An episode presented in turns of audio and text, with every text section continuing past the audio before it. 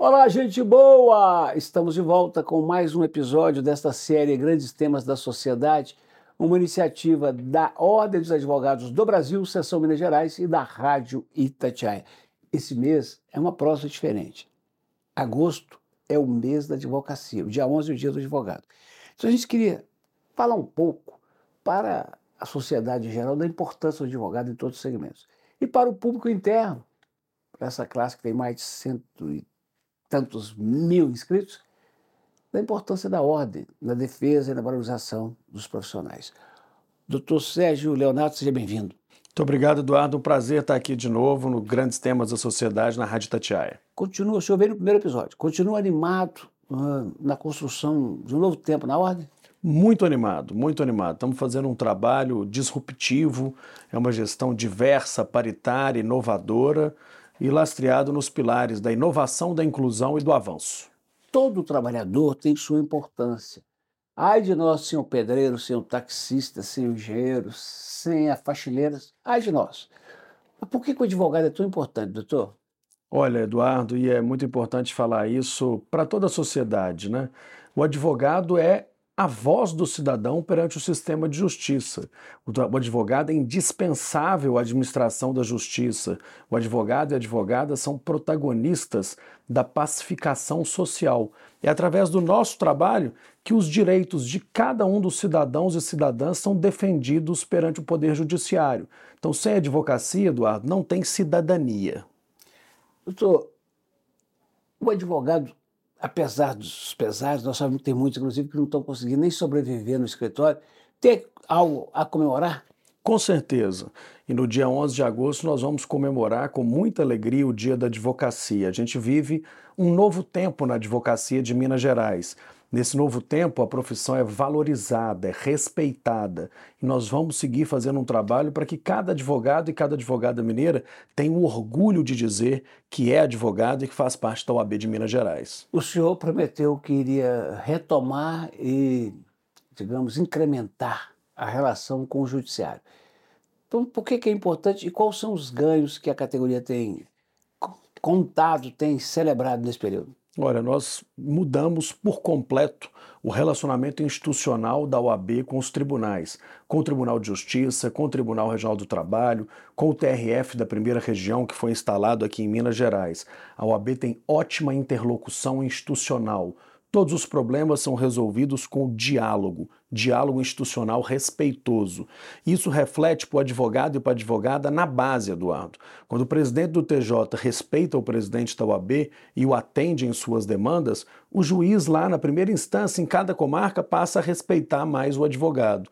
E é esse trabalho de valorização da profissão que a gente tem se dedicado muito. E isso inclui uma sala, quando possível, num fórum, isso inclui uma nova tabela de honorários, mais respeito? Sim, com certeza. Nós temos mais de 690 pontos de atendimento à advocacia em todo o estado de Minas Gerais temos salas nos fóruns, temos escritórios compartilhados, Eduardo. Hoje o colega jovem se forma e às vezes não tem condição de montar o seu próprio escritório. Então ele vai nos escritórios compartilhados da OAB, lá ele atende o cliente, ele faz audiência, ele faz uma petição, acessa o processo judicial eletrônico e a gente presta também esse serviço para a advocacia. Melhorou a tabela de honorários? Fizemos uma nova tabela de honorários. A tabela de honorários da OAB de Minas estava defasada desde 2015. Nós votamos no Conselho, no mês passado, numa sessão em Uberlândia, uma nova tabela prevendo todas as formas possíveis de exercício da profissão e com valores mais condizentes. É a tabela, Eduardo, de honorários mínimos. É o mínimo que se pode cobrar para que o advogado tenha uma remuneração digna.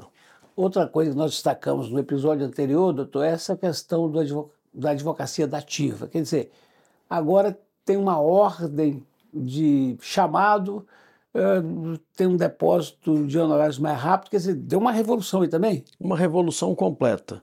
Nos últimos 30 anos, a OAB vinha lutando para que a advocacia da ativa pudesse receber. E só agora, na nossa gestão, isso se tornou possível. Tem uma tabela de honorários da advocacia da ativa que não é a ideal, mas é a tabela possível. Nós conseguimos que ela sofresse já dois reajustes nas duas viradas de ano e agora o advogado recebe de forma administrativa e célere. Os recebimentos têm demorado no máximo, Eduardo, 90 dias. De 45 a 90 dias. Apenas um caso ou outro, se tem um erro na certidão, pode demorar um pouco mais. Mas a advocacia da ativa está recebendo, o que nunca aconteceu antes na história de Minas. E eu queria que o senhor destacasse, porque eu achei isso diferente, que é a questão do edital, que chama todo mundo que se interessa em ser dativo para se inscrever. Aí cria-se uma lista que naturalmente é uma ordem de preferência, ou seja, a coisa agora é na base do que indicou nos, nos fóruns, mas não. Exatamente. Acabamos com aqueles advogados dativos que eram os de confiança do juiz da comarca. Agora, todos interessados em cada uma das subseções da OAB podem se inscrever a partir da abertura do edital e o magistrado é obrigado a seguir aquela lista que é enviada pela OAB e fazê-lo de forma randômica. Cada hora, um advogado. Para o primeiro advogado ser chamado de novo, todos os outros já têm que ter sido chamados a prestar assistência à população em situação de vulnerabilidade. Imagino que para o juiz sério, que são a esmagadora maioria dos senhores magistrados, também foi uma boa, porque ele evita de desgaste Amigo, é óbvio, segue a ordem. Exatamente. Para o magistrado correto, que, como você disse, é a maioria do judiciário mineiro, facilitou o trabalho. Ele agora tem uma lista com os profissionais que estão efetivamente interessados. Basta ele seguir aquela lista. Agora, se eu me inscrevo lá para a comarca de Teoflotano, chega a minha vez, chama, ah, não vou não, porque eu não posso. A segunda vez, ou o segundo ano, não, porque eu tenho uma viagem. Aí também já, já fica, vamos, a fila fica comprometida para isso. Nós vamos te excluir da lista, né? Porque você não demonstrou efetivo interesse em colaborar. Ô, doutor, essa questão da capacitação dos advogados, especialmente os mais novos, ela também tem merecido uma atenção especial? É algo que é muito caro à nossa gestão na OAB de Minas Gerais. Nós temos a Escola Superior de Advocacia, que foi totalmente remodelada, oferece cursos de pós-graduação a preços acessíveis para toda a advocacia, tem bolsa também social para os advogados que não tiverem condição de pagar a pós-graduação, e nós realizamos cursos, palestras, seminários, workshop, conferências em todo o estado de Minas Gerais. Nós temos realizado muitos eventos para que a advocacia fique qualificada, promova debates, crie redes de relacionamento e possa se aprimorar profissionalmente. Porque, ah, mas tem um escritório Marcelo Leonardo, tem um escritório Maurício Campos, Rodrigo Pacheco. Agora, os advogados são mais de 100 mil, né? 140 mil aproximadamente. 140 mil. E como no futebol, no jornalismo, em toda a profissão, de 140 mil, tem 4 mil que estão bem. Tem 36 mil que estão lutando, estão conseguindo pagar as contas. 100 mil estão na dificuldade. Sim, a advocacia vive um momento de dificuldade em virtude da multiplicidade de faculdades de direito no Brasil. Desde que o parecer da OAB Nacional deixou de ser vinculativo e passou a ser opinativo, ou seja, para abrir um curso de direito, a opinião da OAB não é mais considerada. Ela é dada, mas não é considerada. Abriram-se muitas faculdades de direito e algumas delas sem a qualidade necessária. A gente faz um filtro no exame de ordem. Para ser advogado, tem que passar no exame de ordem. Mas mesmo assim, o mercado tem muitos profissionais, mas eu acredito muito nessa profissão, acredito que continua tendo espaço no mercado para aquele que estudar, que se diferenciar, que enxergar um nicho de trabalho novo. A OAB baixou a, a anuidade de quem é novato? Sim, estagiário, por exemplo? aumentamos o desconto para os jovens advogados, diminuímos o valor da anuidade para todos e revolucionamos a questão do estagiário, Eduardo. É. Estagiário em Minas Gerais gastava 530 reais para se inscrever na OAB. Hoje ele gasta 33 reais. Nós somos hoje a maior seccional do Brasil em número de estagiários. Temos mais estagiários que a OAB de São Paulo, que a OAB do Rio de Janeiro, porque aqui nós fizemos a inclusão efetiva dos estudantes. A certificação digital é essencial para a vida de todo mundo hoje, especialmente do advogado, por causa do projeto judicial, processo judicial eletrônico ela também tem um tratamento especial para quem pode menos. Exatamente. O advogado que acaba de se formar, ele recebe, junto com a carteira da UAB e o cartão de identidade, um certificado digital em formato A3 em nuvem válido por um ano, para que ele efetivamente fique habilitado a exercer a profissão no âmbito do processo judicial eletrônico. Agora, o doutor, tá bom, toda a facilidade do mundo para quem quer chegar, para quem quer brilhar. Mas o exame da ordem, outrora muito combatido, e aqui está um defensor que sempre falei, não, tem que ter na ordem, tem que ter para os médicos, tem que ter para os jornalistas, para todas as profissões. Esse está mantido. Está mantido. O Conselho Federal é que organiza o exame de ordem, hoje feito pela Fundação Getúlio Vargas, e é o único filtro possível para a gente aferir uma qualidade mínima da advocacia em favor da sociedade, para que o cidadão seja atendido por um advogado que entenda minimamente as regras jurídicas. Esta é a grande vacina contra a proliferação das faculdades? É a única forma que a OAB tem de contribuir com isso. E aí, aquele que se interessa por fazer uma faculdade de direito deve pesquisar qual o índice de aprovação daquela escola no exame de ordem, para ver se o ensino ali é um ensino de qualidade. E o resultado desse, desse exame da ordem, o que o senhor vê de novos profissionais, anima?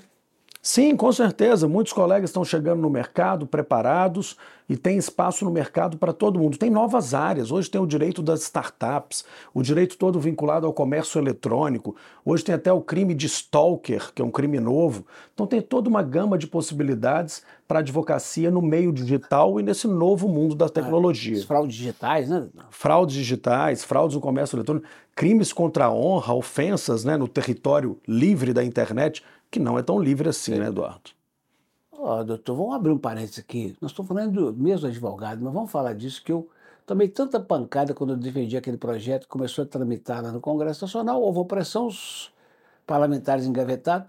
O senhor partilha do sentimento que essas big techs não podem deixar botar tudo quanto é conteúdo suspeito, criminoso e perigoso lá e falar que não tem nada a ver com isso? É, isso é um absurdo, Eduardo.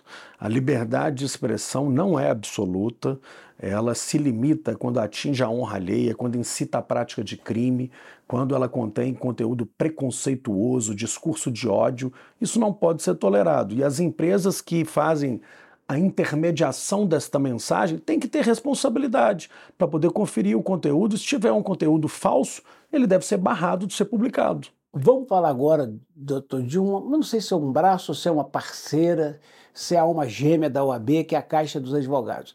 Ela sempre surpreende pela quantidade e excepcionalidade do atendimento aos associados.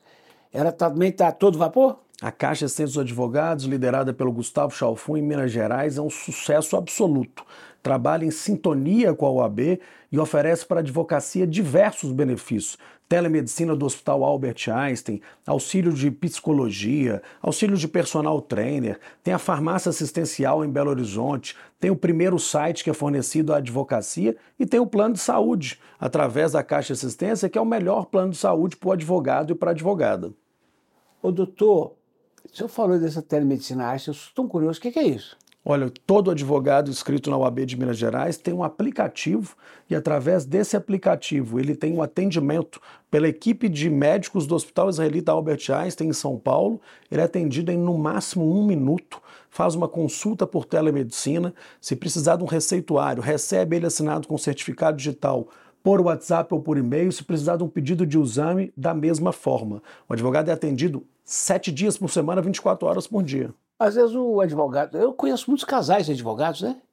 Uh, o secretário-geral mesmo, né? Como é que chamamos nós de contagem? Sanders. É casado com advogado. Com a Hariusha, advogada, advogada também. Então é o seguinte, criou-se até um espaço quis lá para ajudar esses advogados na, na, na, diminuição do afastamento dos filhos? Sim, com certeza. Hoje, qualquer advogada, qualquer advogado que tiver filhos e for participar de um evento na OAB de Minas Gerais, ali na Rua Albita, nós temos lá um espaço Kids para que as crianças sejam cuidadas enquanto os pais participam de um evento na UAB. Já que eu falei de um contagense, que é o Sanders, falar de outro que é o Marcos Aurélio, que está muito orgulhoso de atuar na defesa das prerrogativas. Essa também é questão de honra da, desta gestão da OAB? Olha, eu diria que é o nosso principal projeto na OAB de Minas Gerais, a defesa das prerrogativas da classe. Prerrogativas que não são privilégios, são garantias mínimas para o exercício digno e independente da nossa profissão. São elas que viabilizam que nós sejamos a voz do cidadão perante o sistema de justiça.